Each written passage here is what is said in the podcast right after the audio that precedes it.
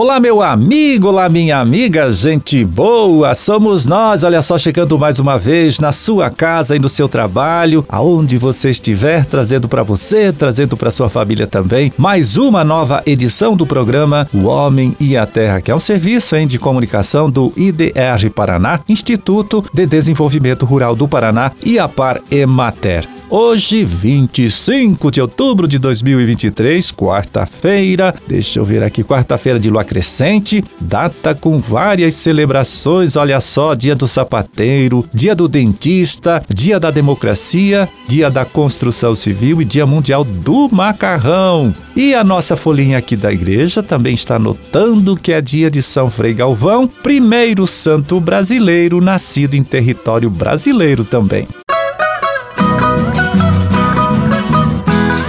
Começamos aqui lembrando que agora no próximo mês de novembro, todo produtor de erva mate deve se preocupar com o controle da broca da erva mate, né? Também conhecida como besouro corintiano. É principal praga desta cultura. A broca, né, ataca o tronco da erveira, construindo canais que impedem a circulação normal da seiva e em casos mais extremos provocando até a morte da planta.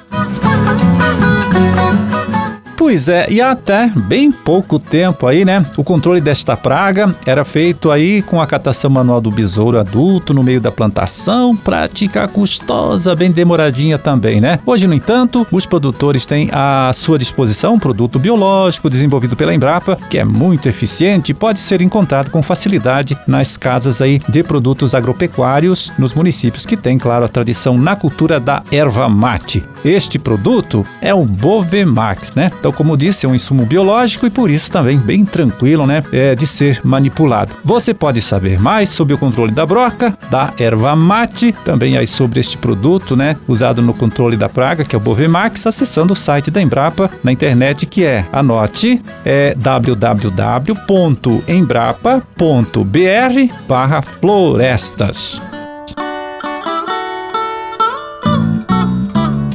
E então, nesta última segunda-feira, né, dia 23, foi celebrado o Dia Nacional do Plantio Direto, data que foi comemorada num bonito evento realizado no mesmo dia, na segunda, na cidade de Rolândia, lá perto de Londrina, município onde este sistema de plantio foi experimentado pela primeira vez no Brasil, através de iniciativa pioneira do produtor Herbert Bartes, né? O secretário da Agricultura, Norberto Ortigara, também esteve por lá e recordou então a história desta tecnologia e destacou a importância da mesma, né, desta tecnologia para o desenvolvimento da agricultura não apenas aqui do nosso estado, mas também de todo o Brasil. O Paraná como um todo, mas particularmente o norte do Paraná, estava indo para o buraco, né? literalmente. Né? A gente vinha já de um problema com a cafeicultura que culminou em 75 com uma grande mudança radical no perfil de fazer a agricultura do Paraná. A mecanização super intensiva acabou desagregando o nosso solo, provocando erosão, provocando um monte de problemas e que precisava de uma solução. Daí veio aqui em Rolândia, Herbert Bartz, né? depois com os seus parceiros lá em Ponta Grossa, Mauá da Serra, Campo Mourão, etc., que desenvolveram um novo jeito de fazer agricultura depois de mais de 10 mil anos. Ou seja, mudança radical, um processo disruptivo total que acabou produzindo as bases da moderna agricultura do mundo. Então, prestar uma homenagem aqui em Rolândia, nesse dia 23, 51 anos né, do plantio direto, dessa invenção paranaense, aqui no norte do Paraná, Rolândia, é, faz um bem danado para calibrar o próprio futuro.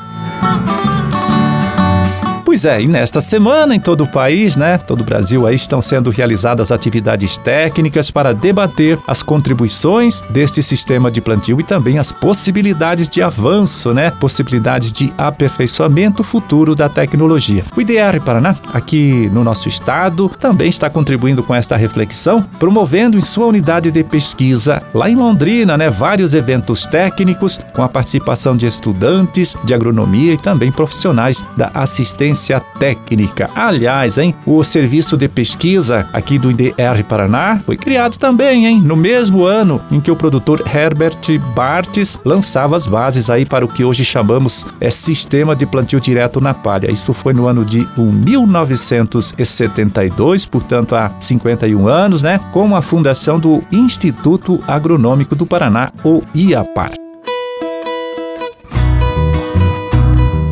Pois aí, na última quinta-feira, né, dia 19, durante a 16ª Feira Internacional de Cafés Especiais do Norte Pioneiro, né, a Ficafé, realizada em Jacarezinho, foram divulgados os vencedores do 11º Concurso Sabores do Norte Pioneiro do Paraná, né, que escolheu os melhores cafés produzidos nesta última safra na região, né? O certame recebeu a inscrição de 86 lotes, 47 na categoria cereja descascado e 39 na categoria natural. Então, em o terceiro lugar na categoria natural ficou com a Cirlei de Fátima da Cruz Carvalho, de Joaquim Távora, cujo lote né, de café dela lá com 30 quilos foi arrematado por R$ 1.100 no leilão realizado durante o evento. Né? O segundo lugar foi conquistado pela Rafaela Mazotini Silva, de Pinhalão, né, com a saca de café dela lá, saca de 30 quilos, né, vendida por um mil reais. E o troféu de primeiro lugar foi para Sirlene Soares dos Santos Souza, também de Pinhalão, né? Lá da comunidade Lavrinha, que vendeu o lote então de café que ela inscreveu no concurso, um lote de 30 quilos, vendeu por R$ 1.977. Isso tudo no leilão. Olha as mulheres fazendo bonito aí neste concurso. Na categoria cereja descascado, olha só, o terceiro lugar ficou com a Zenaide Pérez da Silva, de Pinhalão, né? A terceira mulher lá de Pinhalão a conquistar prêmio neste concurso, né? Ela que vendeu a saca de 30 quilos por 750 reais. O segundo lugar foi conquistado pela Rafaela de Oliveira Penha, de Pinhalão também, né? Que vendeu a saca de seu café por 800 reais. E o vencedor, aqui entrou um homem, é? O vencedor foi o cafeicultor Aguinaldo Pérez, de Tomazina, né? Comunidade lá do Matão, que comercializou a saca de 30 quilos de seu café por R$ 1.977. Também, claro, lá no leilão realizado durante o evento. É a Ficafé, onde foi divulgado o resultado deste concurso, né? É um dos maiores eventos de inovação em cafés especiais do Brasil. A edição deste ano foi promovida pelo Sebrae, pela Associação de Cafés Especiais do Norte Pioneiro do Paraná, a ASEMP, pela Prefeitura de Jacarezinho, pelo Instituto de Desenvolvimento Rural do Paraná, Iaparimaté, e pela Secretaria da Agricultura e do Abastecimento aqui do Paraná. Bom, e nesta última segunda-feira, a ADAPAR andou realizando aí reunião com representantes do Ministério da Agricultura e também do Sindicato das Indústrias de Produtos é, Avícolas aqui do Paraná, o Sindiavipar, para apresentar relatório do trabalho realizado até aqui, né, visando a prevenção da gripe aviária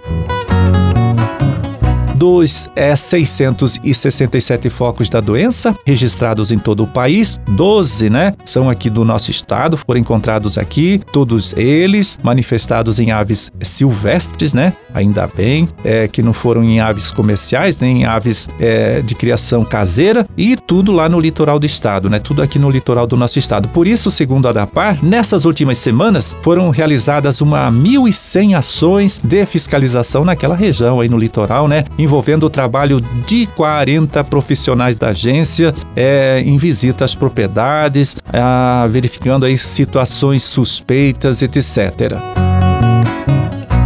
O foco do trabalho de fiscalização é o litoral, mas as demais regiões do estado também continuam recebendo atenção da agência, que pede a colaboração de todos os criadores para que comuniquem qualquer caso suspeito de gripe aviária, seja na criação ou mesmo em aves que vivem na natureza. Esta informação pode ser feita através da plataforma Esisbravete na internet, né? Ou mesmo, né, ligando para um dos escritórios da ADAPAR.